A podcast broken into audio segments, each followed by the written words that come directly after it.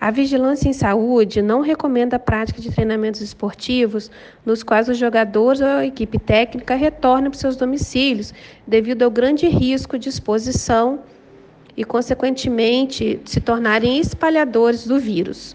Então, neste momento, não está sendo liberado, mas assim que ocorrer a diminuição sustentada dos casos, né, lógico que reabriremos a todos os clubes para os treinamentos.